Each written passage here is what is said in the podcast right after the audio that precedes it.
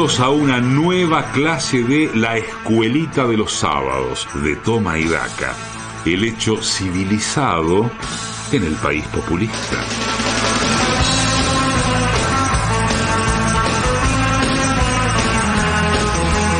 Y la introducción nunca le hace tanta justicia a quien tenemos el orgullo de contar aquí en el staff, que es Julián Ellensweig, coach ontológico, gurú, community manager y más de este programa, pero sobre todo pedagogo de fuste. Por eso convocamos a la audiencia de Toma y Daca de la 750 y de la radio toda a prestar atención a lo que tiene a partir de ahora para decirnos. Buen día nuevamente, Mariano, Pato, Sebastián, Emma, Carla, Marcos de la web.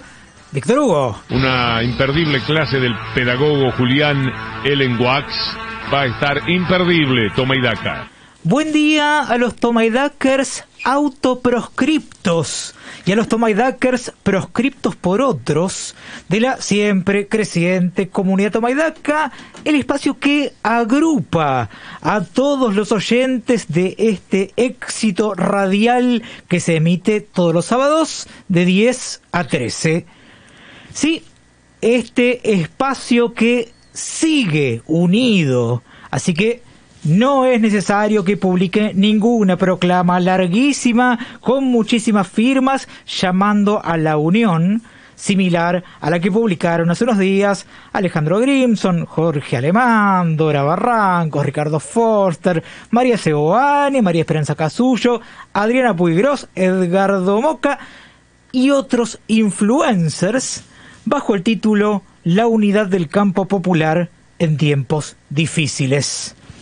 Tal vez la clave de la unión de este espacio impulsado por el Instituto Paria, en el que descuello como pedagogo de fuste, radique en que en vez de chapotear en el fango del campo popular, me dedico a meditar en las alturas de mi torre de marfil mental que construí para evitar al vulgo cultor de la personalidad, a la masa que idolatra a los regímenes autocráticos y al populacho que no sabe votar bien.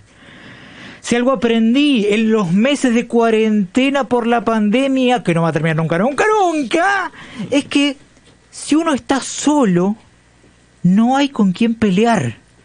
Como coach ontológico y también como formador de opinión y estratega político imprescindible, recomiendo crear una serie de campos populares unipersonales para evitar enfrentamientos. El lema podría ser aislados y organizados, pero estoy abierto a debatir a debatir conmigo mismo en mi campo popular unipersonal, por supuesto.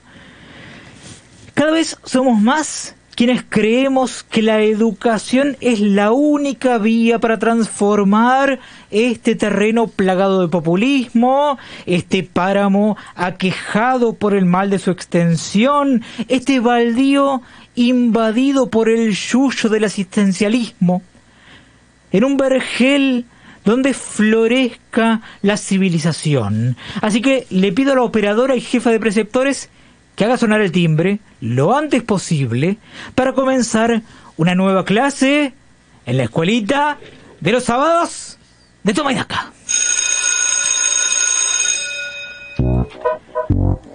Hola chicas, ¿cómo están? Contentos porque en el proyecto inmobiliario antes conocido como la Ciudad Autónoma de Buenos Aires ya no será obligatorio que usen barbijo. Ahora van a poder respirar tranquilos hasta que tapen sus caritas con cemento para ponerles una baldosa arriba que después romperán para poder arreglarla, para volver a romperla, para volver a arreglarla, para volver a romperla, para volver a arreglarla, para volver a romperla, para volver a arreglarla. Lo importante, chiques, es que soportaron la dictadura del barbijo todo este tiempo y pudieron salir adelante gracias a su resiliencia, que es una cualidad muy útil para sobreponerse ante las adversidades y también para tratar de acceder a dinero estatal a través de la creación de organismos y programas efímeros y no tanto. Las autoridades del Ministerio de Educación de la Nación, chiques, me dijeron que el índice de ignorancia aumentó un 7,4% en la última medición mensual y me pidieron que me sume al combate contra la barbarie mientras terminan de detallar un cronograma de anuncios escalonados de medidas con una perspectiva multidisciplinaria que aborde la cuestión teniendo en cuenta que se trata de un fenómeno multicausal vinculado a cuestiones culturales que se articulan con asuntos complejos que tienen raíces históricas. Yo, como pedagogo de fuste que soy, no dudé un segundo en enrolarme en las filas del ejército que combate la ignorancia y como soldado de la educación, hoy voy a hablarles de un clásico de la literatura que seguramente ustedes desconocen, chiques, porque en sus cabecitas de millennials solo hay información sobre las estrellas de trap que forman parte del festival Lollapalooza. Me refiero a Sin novedad en el frente, una novela de Eric María Remarque que narra los horrores de la guerra desde el punto de vista de un soldado muy joven.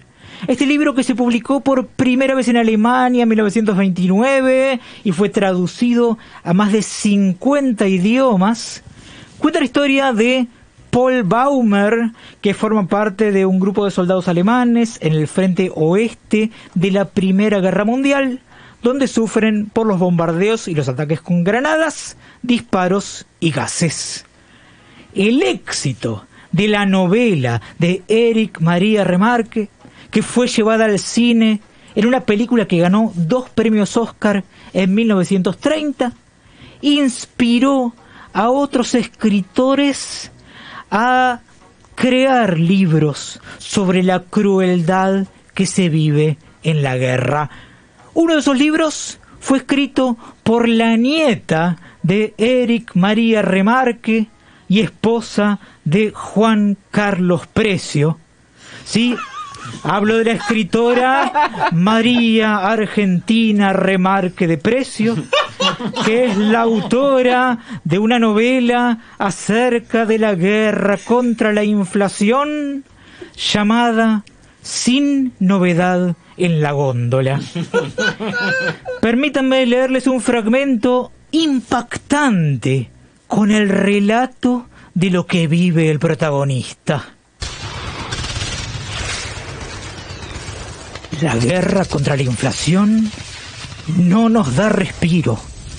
Nuestro general dijo hace años que iba a expropiar una empresa productora de alimentos que tenía una deuda multimillonaria con el Estado, pero luego dio marcha atrás. Meses más tarde me encuentro con los precios por las nubes y no sé qué hacer porque no recibo instrucciones precisas. A veces creo que no existe ninguna estrategia contra el alza de precios y pienso que no hay forma de que salga vivo de la trinchera que cavamos cerca de un supermercado. Pero me niego a perder la esperanza. Hoy llegaron refuerzos de la división consenso. Hablé con algunos de sus integrantes que trataron de convencerme de que es posible ponerle al menos un freno momentáneo al avance de la inflación, convocando a mesas contra el hambre, con el objetivo de definir los lineamientos de las reuniones en las que se hablará acerca de la posibilidad de concertar futuros encuentros destinados a plantear la necesidad de organizar conferencias centradas en la importancia de mantener los canales de diálogo abiertos.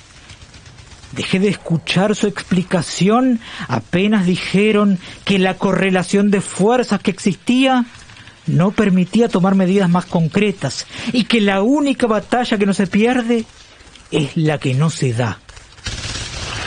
Horas más tarde llegaron a nuestras trincheras soldados de la División Nacional y Popular que me aseguraron que se dedicarán a luchar contra la inflación apenas se solucione el verdadero problema central, que es el del lanzamiento de piedras contra despachos. Algunos miembros de la División Nacional y Popular me aseguraron que la División Consenso no está capacitada para liderar la guerra contra la inflación y me confesaron que están considerando la idea de desertar para dejar al general en soledad y no quedar pegados a su derrota. Pero por el momento no emprendieron la retirada por temor a perder sus medallas. Reviso mi billetera y cuento los billetes que me quedan hasta fin de mes, mientras a unos metros veo cómo remarcan los precios en las góndolas del supermercado y me preparo para lo peor. A veces fantaseo con comer pan. Hace unos días soñé que comía un asado. Cuando me desperté y abrí los ojos, no pude evitar que se me cayeran algunas lágrimas. Recuerdo que en una época había carne en mi heladera. La vida en la trinchera es cada día más insoportable. Qué historia atrapante, ¿no? Les recuerdo que lo que acabo de leerles, chiques, es un fragmento de Sin Novedad en la Góndola, la novela que escribió la nieta de Eric María Remarque y esposa de Juan Carlos Precio, María Argentina Remarque de Precio. Ahora debo despedirme hasta la clase que viene, chiques, pero les aseguro que vamos a reencontrarnos porque la pandemia de coronavirus no va a terminar nunca, nunca, nunca, como nunca, nunca, nunca dejará de hacer lobby para que se legalicen la eutanasia y la siesta en horario laboral en Argentina antes de fin de año. ¡Eutanasia muerte! ¡Hasta el ajuste que viene!